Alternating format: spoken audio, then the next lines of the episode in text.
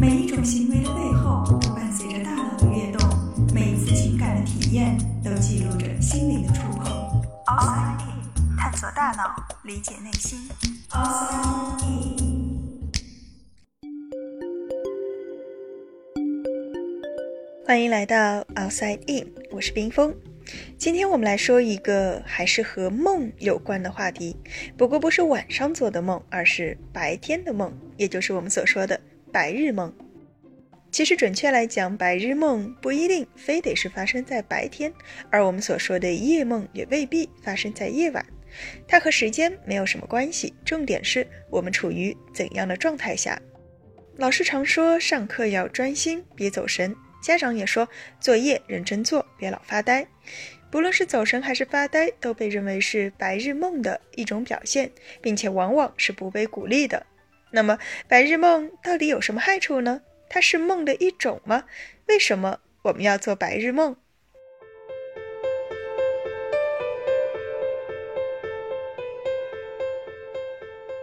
在心理学中，白日梦 （daydream） 通常被认为是个体与周围环境在意识和感知上的短暂分离。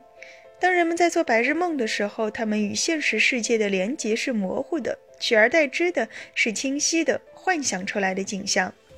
也有一些心理学家把白日梦定义为一种心智游移 （mind wandering），指的是个体在清醒状态下自发产生的一种意识状态。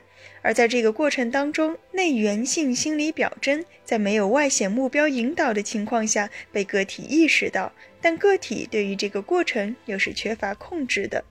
听起来有一些抽象，什么意思呢？就是说我们会不由自主地想到一些和现在所处的环境没有什么关系的事情。这个描述其实很像我们睡觉时候做梦的情景。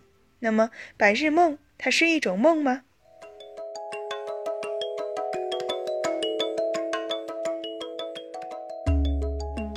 的确有这样的观点，认为白日梦是夜梦的延续。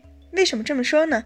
因为有研究发现啊，当人们在做白日梦或者胡思乱想的时候，大脑中有一块特别活跃的区域，而这个区域在我们睡觉做梦的时候也是非常活跃的。不过，这也不能说白日梦就一定和梦是一回事儿，因为在其他一些时候，比如当我们回忆往事或者畅想未来的时候，这个区域也很活跃，所以它可能只是与我们的情境想象有关。而白日梦和梦，它们还有一个最大的区别，就是我们是否处于清醒的状态。夜里做的梦，醒来后大多不会记得，而就算记得，也多半是模糊的。但白日梦就不同了，由于做梦的时候，我们的大脑是处于清醒的意识状态下，所以一般不会出现梦醒就忘的情况。梦中的情境记下了，现实中的还记得吗？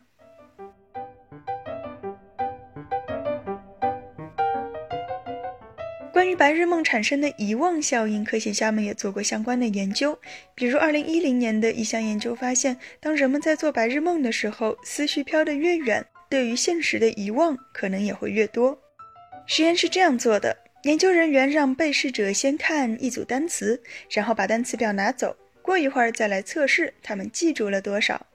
那在这个间歇的时间里呢，有一部分被试者被要求尽量去记忆刚刚看过的这些单词，而另一部分人则要他们想象今天早晨家里发生的事情，还有一部分人想象几周之前家里发生的事情。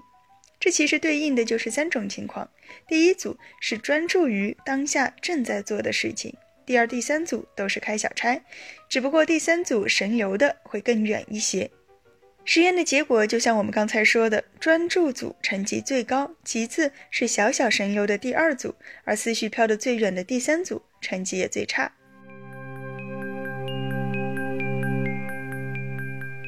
除了时间的久远可能会影响到遗忘的程度，地理位置上的远近也会有影响。在之前实验的基础上，研究人员又做了第二组实验。这一次呢，不是今天早晨和几周前，而是想象一次国内旅游和想象一次国外旅游。结果，国内旅游的人记得明显比国外旅游的多，而且，当研究者计算了一下他们的心灵旅行的目的地到实验室的真实距离后，发现玩得越远的人忘记的也越多。所以难怪老师总说上课不要开小差，因为一开小差，老师刚刚说过的东西你可能就记不得了，并且同样是开五分钟的小差，在这五分钟时间里，你的思绪飘得越远，忘的也会越多。不过这个实验也有不够严谨的地方。比如，在第一个实验当中，由于每个人住的地方不一样，所以在时间的同时也会牵扯到距离的因素；而在第二个实验中，每个人所回忆的旅行时间也不同，所以我们很难将位置和时间这两个因素完全分离开，只能笼统地说，神游的越远，或许遗忘的会越多。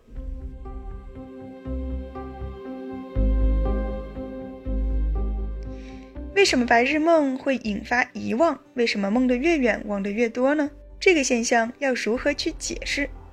还记得我们之前讲过的环境与记忆的关系吗？记忆时所处的情境可以帮助我们在回忆的时候想起更多，所以考试的时候要尽量坐在听课时坐的那个位子上。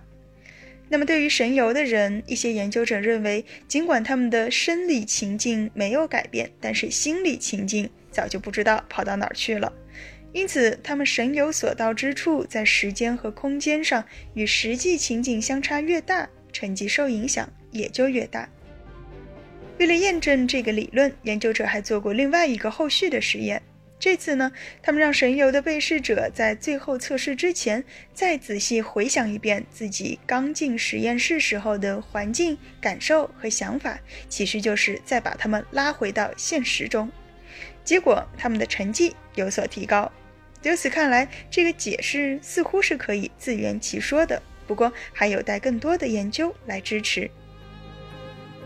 有人说，当我们醒着的时候，有大约百分之五十的时间都是在做白日梦，或者胡思乱想，或者陷入到某种与眼前任务毫无关系的思维状态中。恐惧和焦虑会让我们更容易走神。比如说，当我们有心事的时候，往往就很难集中注意力，做着手头的事儿，脑子却跑到了别的地方。那从演化心理学的角度讲，这种胡思乱想可能就是大脑在受到威胁时拉响的警报，因为我们无法提前知道哪些恐惧和忧虑，他们会最终变成现实。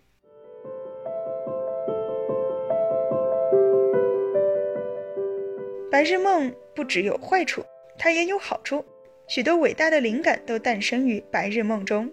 也有研究显示，爱做白日梦的人或许会具有更强的创造力和想象力，智商也可能更高一些。因为在心事游移的过程中，他们会不断地联系过去，思考未来，从而获得启发。我这样说绝对不是在给上课开小差找借口，因为真正聪明的人是能收能放的。没事的时候做做白日梦，让思绪飘得更远一些。而该专注的时候，也要能够做到全神贯注才好。